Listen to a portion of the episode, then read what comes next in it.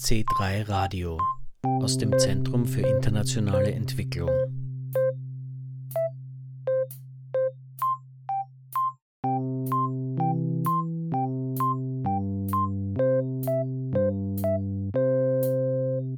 Deal with it. Junge Stimmen in die EU-Klimapolitik einbringen. So lautet unser Thema in dieser Ausgabe von C3 Radio. Es begrüßt Sie Jürgen Planck. Der Hintergrund zum Thema. Deal with It ist ein EU-finanziertes Jugendprojekt, das junge Menschen darin stärken soll, ihre Stimme aktiv in die Klimapolitik einzubringen und sich zu engagieren. Ziel ist, dass Jugendliche durch den Austausch mit Expertinnen aus Politik, Wissenschaft und zivilgesellschaftlichem Engagement ihr Wissen zu Themen der Nachhaltigkeit, Klimawandel und Klimapolitik sowie zum EU Green Deal stärken. Sie sollen lernen, politische Prozesse kritisch zu reflektieren und Forderungen an die Politik zu formulieren. Die Jugend ist der Schlüssel, um zukünftige Probleme des Kontinents und der Welt zu lösen. Eine junge Generation von Change Agents definiert ihre Forderungen, um die Klimakrise oder den Wandel zu einer nachhaltigen Gesellschaft anzupacken. Am Projekt Deal with It sind vier Organisationen aus EU-Mitgliedstaaten beteiligt. Die ÖFSE, die Österreichische Forschungsstiftung für internationale Entwicklung, ist projektleitend. Außerdem mit dabei sind Artemisio aus Ungarn, Nasemi aus der Tschechischen Republik und EPIS aus Deutschland. Die eingebundenen Schülerinnen sammeln in einem ersten Schritt Wissen und steigen in sogenannten Living Libraries in die Diskussion mit Expertinnen ein. So lernen sie den European Green Deal kennen und erfahren, dass Zusammenarbeit auf allen Ebenen zentral ist, um eine nachhaltige und faire Wende zu erreichen. Inhaltlich orientiert sich das Projekt Deal with It sowohl an den nachhaltigen Entwicklungszielen der UNO als auch am European Green Deal. Aber was ist das genau? Dieses Konzept wurde im Dezember 2019 von der Europäischen Kommission vorgestellt. Das Ziel ist bis zum Jahr 2050 in der Europäischen Union die Nettoemissionen von Treibhausgasen auf Null zu reduzieren und somit als erster Kontinent klimaneutral zu werden. Der European Green Deal ist eine der sechs Prioritäten der Kommission von Ursula von der Leyen. Der Green Deal ist als zentraler Bestandteil der Klimapolitik der Europäischen Union zu sehen. In einem Videostatement bezeichnete die Kommissionspräsidentin den ambitionierten Klimaplan als Europas Mann auf dem Mond-Moment. Ziel sei es, die Wirtschaft mit unserem Planeten in Einklang zu bringen und dafür zu sorgen, dass die Wirtschaft für die Menschen arbeitet, so von der Leyen. In dieser Hinsicht könne der Green Deal auch zu Europas neuer Wachstumsstrategie werden. Europa wolle bei klimafreundlichen Industrien und sauberen Technologien eine Vorreiterrolle einnehmen, erklärte die ehemalige deutsche Bundesverteidigungsministerin. Von der Leyen sagte bei der Präsentation des Green Deals im Jahr 2019, Zitat, Ich bin überzeugt, dass das alte Wachstumsmodell, das auf fossilen Brennstoffen und Umweltverschmutzung basiert, veraltet ist und nicht mehr den Bedürfnissen auf unserem Planeten entspricht. Zitat Ende. Bei Fit for 55 handelt es sich um ein umfangreiches Rechtsetzungspaket, durch das die Europäische Union in die Lage versetzt werden soll, bis zum Jahr 2030 das Klimaziel von netto mindestens 55 Prozent Treibhausgasreduktion gegenüber 1990 zu erreichen. Fit for 55 umfasst zwölf Vorschläge, die unter anderem abdecken die Umgestaltung von Wirtschaft und Gesellschaft durch Anpassungen im EU-Emissionshandelssystem und dessen Erweiterung auf die Sektoren Gebäude und Straßenverkehr, neue Lastenteilungen zwischen den EU-Mitgliedstaaten in Sektoren, die nicht unter das EU-Emissionshandelssystem fallen, durch überarbeitete Vorgaben für den Sektor Landnutzung, Landnutzungsänderung und Forstwirtschaft, die Schaffung eines CO2-Grenzausgleichssystems und die Errichtung eines neuen Klimasozialfonds um weniger privilegierte Bevölkerungsgruppen bei der Erreichung der klima- und umweltpolitischen Ziele bis 2030 und darüber hinaus finanziell zu unterstützen. Im Bereich Straßenverkehr sollen neue CO2-Flottenziele für Pkw und leichte Nutzfahrzeuge, der Aufbau einer Infrastruktur für alternative Kraftstoffe und Vorgaben zu mehr Nachhaltigkeit von Treibstoffen im Flug- und Schiffsverkehr geschaffen werden. Für den Energiebereich schlägt Fit for 55 die Überarbeitung der Richtlinien für erneuerbare Energien und Energieeffizienz vor. Damit ganz konkret zu einem der Projektpartner bei Deal With It, der Organisation Nasemi aus der Tschechischen Republik. Ich habe mit Anna Hubatschkova von Nasemi gesprochen. Nasemi is a non-governmental organization uh, based in Brno and we are focusing on global education and also on topics of work, decent work and working conditions. And lately also uh, on the topic of uh, future of work and also like in, in the context of eco-social transformation which we see as necessary uh, nowadays. Historically, the organization started with promotion of fair trade in the Czech Republic, but yeah, it's it's developed uh, yeah a lot. So thinking about the transformation that's needed, and about the academy that you already mentioned for young people, what topics would the academy that you run focus on? We are going to focus on, let's say, interconnectedness and root causes of crisis we are facing today. Uh, because we uh, we think that not only climate crisis is, is crucial nowadays, but also crisis of democracy, uh, social and economic crisis we are facing.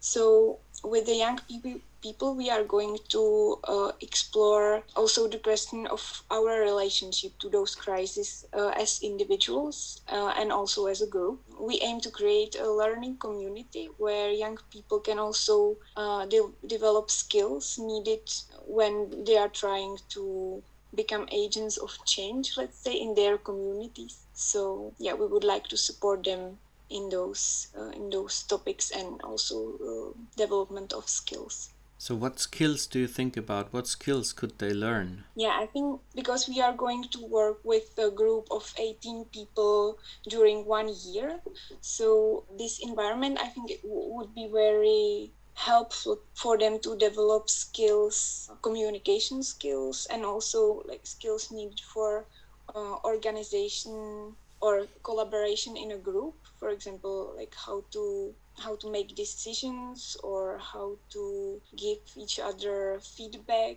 uh, and things like that. Talking about the eu project now deal with it.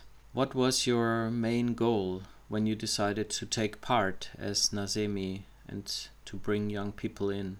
Yeah collaborating with young people and helping them to learn more about today's world challenges is like one of the main focuses of NaZemi. So I believe that uh, Deal With It can help young people to understand a little bit more about policy making uh, on the national and also on a European level.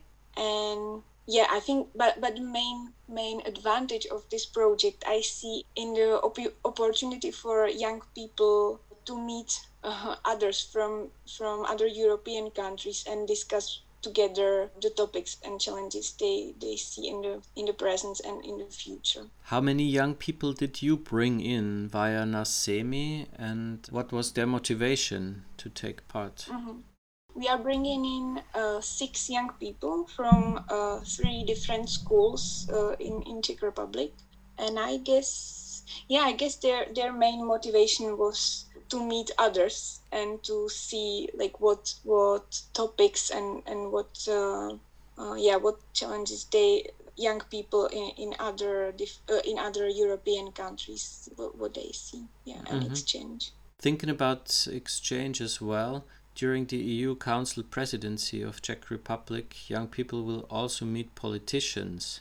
So what hopes would you have for that meeting and what should should the talks be about, and what should what should young people tell politicians in the EU Council mm. presidency? I'm a bit reluctant to suggest what they should say because I believe that uh, in the last few years, young people showed that they have their own voice during the climate strikes and rise of the Fridays for Future movement. So yeah, I think mm, they know better what what their message is. What would you hope? If I could hope, uh, I would hope for uh, that they tell them or encourage the politicians that they should think more about the like long-term future longer than the uh, one election period is and yeah i think young people should encourage the politicians and support them in making decisions with like long-term effects in June, in Vienna, the Youth Declaration for a Sustainable Europe will be worked out. What hopes would you have on that one? And do you already know from the participants maybe what they want to bring in into this declaration? I think that the declaration can be a starting point for following discussions about a sustainable future in Europe and, and how young people see it. Yeah, it can be kind of like foundation for the discussions in, in schools, in their like national context, and also in other communities uh, where young people live. But yeah, it's it's difficult for me to talk now about the like topics or specific points they will bring. I think we will see in June. A declaration, of course, brings in some new impacts for various stakeholders, and as you said, uh, can be used for working at schools, etc. Uh, but of course, paper is also maybe not putting too much pressure on, on politicians and other stakeholders that make decisions. What would be a crucial step after publishing or after writing down a declaration like this to bring it to life? Yeah, I think it's very important that the declaration will be published uh, online also. So, yeah, the crucial point I think is to spread the word uh, among young people and maybe the ones who are taking part uh, in the conference in, uh, in June and also in Brno uh, in October. Maybe they, the, those young people could uh, become, let's say, ambassadors of the declaration to, yeah, to help us spread the word about uh, the topics and, and some key points they developed during the discussions. What's the meeting about in October in Brno? Do you already have some main focus, some main topic? No, we don't, but not regarding the topic, but regarding the, the goal of the of the meeting.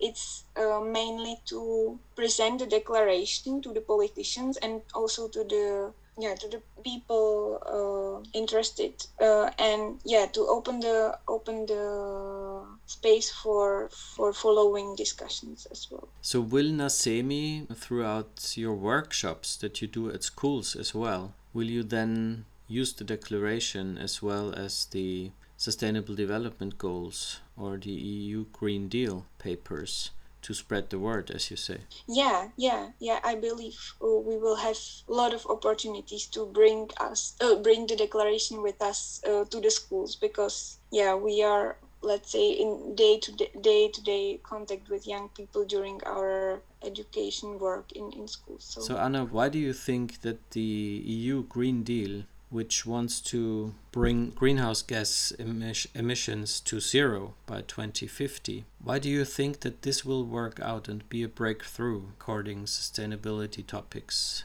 in Europe and of course in the whole world? It's a very difficult question, but I, know. I, I think like we don't have nothing better. so yeah, I think as Europe or or uh, Western world, we should take the leading role in trying to yeah bring the greenhouse uh, gas emissions at least close as close as possible to, to zero. So why are you sure that this will work? Since many meetings have taken place also in Rio and stuff in 1992 mm. and Club of Rome already uh, made his proposals in the 60s and uh, mm. things yeah. have bettered a little bit of course yeah but Mm. the breakthrough is still missing, and we all know that a change is needed right away. Mm. Well, the paper itself won't won't do any change, but but yeah, I see it as a another like impulse for for discussions and maybe like yeah taking young uh, young people or or giving them them the space to take part and and take part in the discussions and in looking for the solutions it's yeah i think it's the only way we can take so did you also take part in some of the meetings of deal with it or did you only prepare the young people well, we organized a living library in Brno in March, I think. Yeah, yeah. So I took part in that event, and it was yeah, I think it was very empowering for the young people to have an opportunity to speak with with people like active in in environmental movement or doing some part uh, like professionally. So yeah, I guess it was for me it was very empowering as well. What experts did you have as as living books on that event? We have few environmental activists, also young people from Fridays for Future. We had one person focusing more on the topic of degrowth. Also, one scientist from Masaryk University uh, focusing on like scientific aspects of, of climate crisis. Okay, will you also go to Vienna in June to take part? Or? Yes, I will. I will. I'm very, very much looking forward. Hubatschkova hat die European Youth Conference angesprochen die von 23. bis 25. Juni im C3 in Wien stattfinden wird und der nächste Schritt im Rahmen von Deal with It ist. In Wien werden Delegationen von Schülerinnen aus den vier Partnerländern gemeinsam an der Formulierung ihrer Vision arbeiten. Durch professionelle Anleitung, viel Raum für Diskussion und Kooperation werden sie die Youth Declaration for a Sustainable and Inclusive Europe entwerfen diese Erklärung wird im Oktober 2022 in Brünn präsentiert werden und spätestens im Dezember 2022 in verschiedenen Sprachen online abrufbar sein. Auch in Österreich gab es bereits einen Workshop mit Living Library für Jugendliche. Dieses Event hat Anastasia Lopez moderiert. Sie sagt einleitend zum Klimawandel und zu möglichen Lösungsstrategien in Richtung Nachhaltigkeit. Eine Lösungsstrategie wäre der European Green Deal, eine sozusagen neue Wachstumsstrategie, wo es ganz stark darum geht, um Dekarbonisierung. Dann geht es ganz viel um Kreislaufwirtschaft. Es wird darum gehen, wie können wir nachhaltiger in die Zukunft schauen, beispielsweise umweltfreundlichen Verkehr, umweltfreundlich leben. Und äh, genau aus diesem Grund sind wir heute hier mit ganz vielen Expertinnen und Experten, die wir eingeladen haben, mit denen ihr als Jugendliche einfach mal ins Gespräch kommen könnt. Und äh, dieser Übergang vom Green Deal soll inklusiv und gerecht sein. Und genau um diese Fragen wird es heute gehen, nämlich beispielsweise, welchen globalen Zusammenhalt braucht es denn, wenn wir in eine nachhaltige Zukunft schauen wollen? Wie komme ich überhaupt zu verlässlichen Informationen? Das ist ganz wichtig für mich, äh, klarerweise auch als Journalistin. Und äh, dann letzten Endes, wie kann so eine nachhaltige Zukunft aussehen, ohne andere Menschen äh, zu benachteiligen? Unser nächstes Buch heißt EU e Green Deal. Wie könnte eine Afrika-EU-Kooperation auf Augenhöhe aussehen? Dafür ist heute da Daniel Ayuk Mbi Ekbe von Ansole African Network for Solar Energy. Herzlich willkommen. Ja, ich bin Daniel Ekbe von ja, komme ursprünglich aus Kamerun und ähm, ich leite dieses Netzwerk Africa Network for Solar Energy und deswegen habe ich so eine Mini-Solarkocher. Im Rahmen des New Deals äh, will Europa und auch zu Recht Kooperation nicht nur mit den Nachbarländern in Osteuropa, sondern auch mit dem Nachbarkontinent Afrika. Und äh, dafür möchte Europa sich einsetzen, dass äh, saubere Kochen äh, stattfinden aber die Frage ist, wie kann eine EU-Afrika-Kooperation aussehen? Muss es auf Augenhöhe oder muss Europa weiterhin einfach durchsetzen, was man in Afrika tun muss? Und da will ich mit Ihnen auseinandersetzen. Dann spricht die Moderatorin eine der Schülerinnen mit der Frage nach Ergebnissen der Gruppendiskussion an. Kannst du ganz kurz erzählen, welche ganz wichtige Sache habt ihr denn als erstes genommen, hineingeschrieben ins Mentimeter in eurer Gruppe? Kannst du uns davon erzählen, Stella? Ja, wir hatten auch den Verkehr als allererste Stelle, vor allem weil wir auch ein paar hatten, die schwer in die Schule kommen und auch in den ländlicheren Gebieten wohnen und für die das eh deswegen essentiell ist, dass der Verkehr ausgebaut wird und einfach auch, ja, genau dafür. Und genau unser zweiter Punkt, wo wir uns eigentlich auch relativ viel damit beschäftigt haben, war, wie wir in den Schulen also, dass jeder einen kleinen Schritt machen kann und das, was uns verbindet, in dem Fall ist natürlich die Schule. Und da haben wir einfach überlegt, was wir machen könnten. Und das waren zum Beispiel ebenso, dass Glasflaschen in den Automaten angeboten werden und dann die man dort, dass man die dann dort auch gleich recyceln kann, also dort abgeben in einen Glas Abfallbehälter und eben so, dass zum Beispiel, wenn was ausgedruckt wird, dass das sofort doppelseitig und nicht zwei extra Blätter, wo die Rückseite dann weiß ist, ja, oder halt unbedruckt ist. Ich frage jetzt mal Julia Kurka. In welcher Gruppe warst du denn? Kannst du uns kurz erzählen, wie seid ihr zu euren Punkten gekommen? Wie hast du das geschafft? Wie habt ihr das gemacht? Also ich war in Gruppe 4 mhm. und wir haben generell darüber geredet, dass es sehr wichtig ist, die Grünflächen zu maximieren und die Flächen eben zu nutzen, auch über den öffentlichen Verkehr und dass es sehr wichtig ist, auch in kleinere Dörfer, zum Beispiel wo ich wohne, öffentliche Verkehrsmittel hinfahren zu lassen damit man Pendlerverkehr eben vermeiden kann. Kannst du uns noch ein zweites Thema nennen, wo du das Gefühl hattest, das ist ganz wichtig, ganz gleich, wo man jetzt zum Beispiel in Österreich wohnt? Ähm, wir haben auch viel über, also dass es wichtig ist, sich sehr regional zu ernähren oder generell regionale Produkte und auch saisonale Produkte, weil es bringt sich ja nichts, wenn man jetzt Erdbeeren aus Spanien oder irgendwo importiert.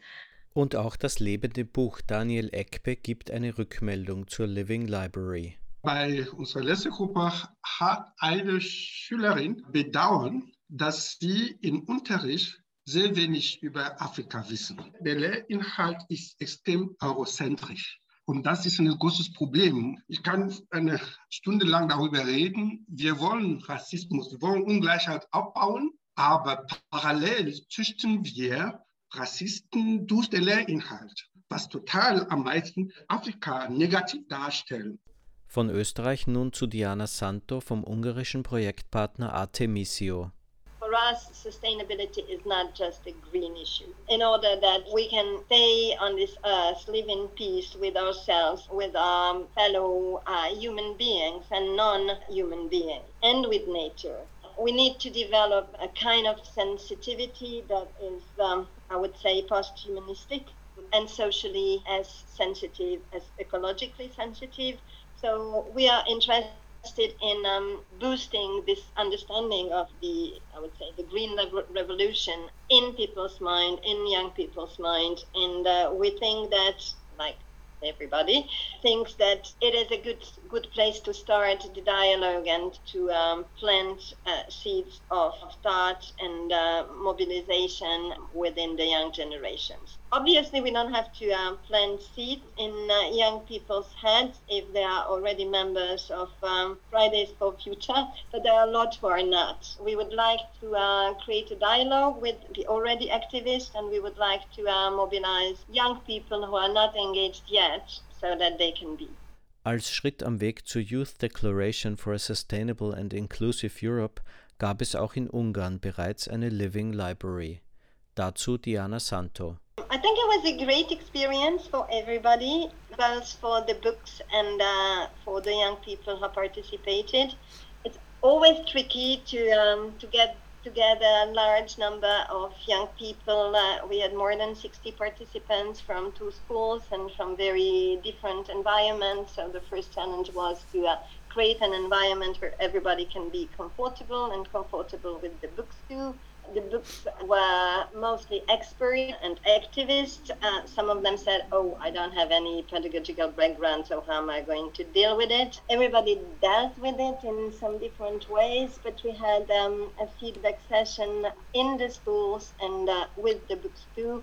And I can tell you that it was as a great experience for the experts as it was for the young people this is not a miracle, so you can substitute substantial learning or teaching or even discussion on very, very serious and, and, and complicated topics. The time was also short, and they each group could could talk to uh, just two experts, so they could get a small introduction into something in a very limited way but it was enough to spark interest and to put questions and to start a kind of dialogue. That would be nice if um, this living library. I can I can imagine two ways of making it continuous. So I can see two ways to make it uh, make it sustainable, more sustainable. Also, but it would be nice if this kind of living library events could be more spread out and we could we could experiment with it in different schools and maybe different cities. 60 young people is a lot but it's just three classes. So we haven't done much. It would be wonderful to have this program as a year-long program with a lot of schools. And uh, it would also be interesting to um, work more with the schools and with the, uh, the classes that we started with. Um, maybe not only in the form of living library, but uh, creating something more progressive. I don't know, regular workshops or more cooperation with teachers. I think there is also a lot of potential in imagining the future of this program. Das war C3 Radio, heute zum Jugendprojekt Deal with It. Abschließende Hinweise. Von 23. bis 25. Juni 2022 wird in Wien im Rahmen einer Konferenz eine Deklaration der Jugend für eine nachhaltige Zukunft in Europa erarbeitet, die in der Folge im Herbst 2022 in Brünn präsentiert werden wird. Auch darüber werden wir berichten. Weiterführende Informationen zu Deal with It gibt es auf www.ofse.at bzw. auch auf www.epis.de. C3 Radio gibt es ab Juni 2022 jeden ersten Montag um 20.30 Uhr auf Radio Orange 94.0 und als Podcast auf Spotify. Folgen Sie bitte der ÖFSE und C3 Radio auf Facebook. Auf Wiederhören sagt Jürgen Planck.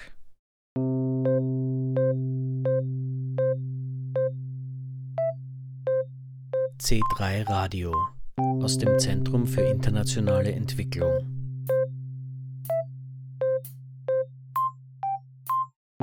Mit den Organisationen Baobab, Frauensolidarität, Mattersburger Kreis, ÖFSE und Paulo Freire Zentrum.